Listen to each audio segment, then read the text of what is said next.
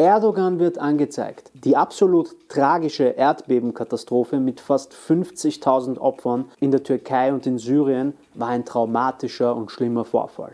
Aber hätte man das verhindern können? Also nicht das Erdbeben, aber die Anzahl der Opfer. Die türkische Justiz prüft das jetzt. Denn mehr als 60 türkische Anwältinnen und Anwälte haben Anzeige gegen den türkischen Präsidenten Erdogan, andere Amtsträger und die Bauträger jener Häuser, die eingestürzt sind, eingereicht. Der Vorwurf lautet dabei teilweise auf fahrlässige, aber auch vorsätzliche Tötung und Amtsmissbrauch. Die Entscheidungsträger hätten nicht genug in die Erdbebenvorsorge investiert und auch das eine oder andere Auge bei Bauvorschriften zugedrückt. So lautet der Vorwurf. Worum geht es konkret? Immer mehr häufen sich die Hinweise, dass bei vielen Bauten Mängel zum Einsturz geführt haben. Und ohne diese Mängel viele Häuser wohl gar nicht erst eingestürzt wären.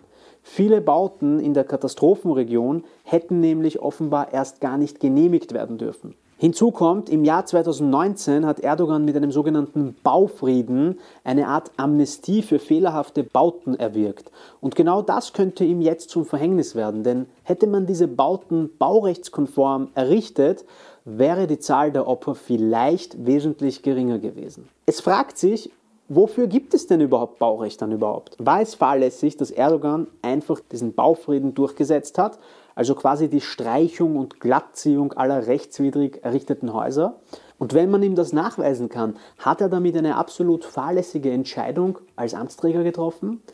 Kann man ihm als Präsidenten vielleicht auch vorwerfen, dass er hätte wissen müssen, dass das Gebiet erdbebengefährdet ist und ein Aussetzen des Baurechts oder Durchsetzung eines Baufriedens verhängnisvoll werden könnte? Wen trifft also hier die Schuld? Sind es die Baubehörden, die weggeschaut haben? Sind es die Bauunternehmen, die von Anfang an nicht ordnungsgemäß gebaut haben? Lasst mich eure Meinung bitte in den Kommentaren wissen. Mein Name ist Boris und das ist Just Profi.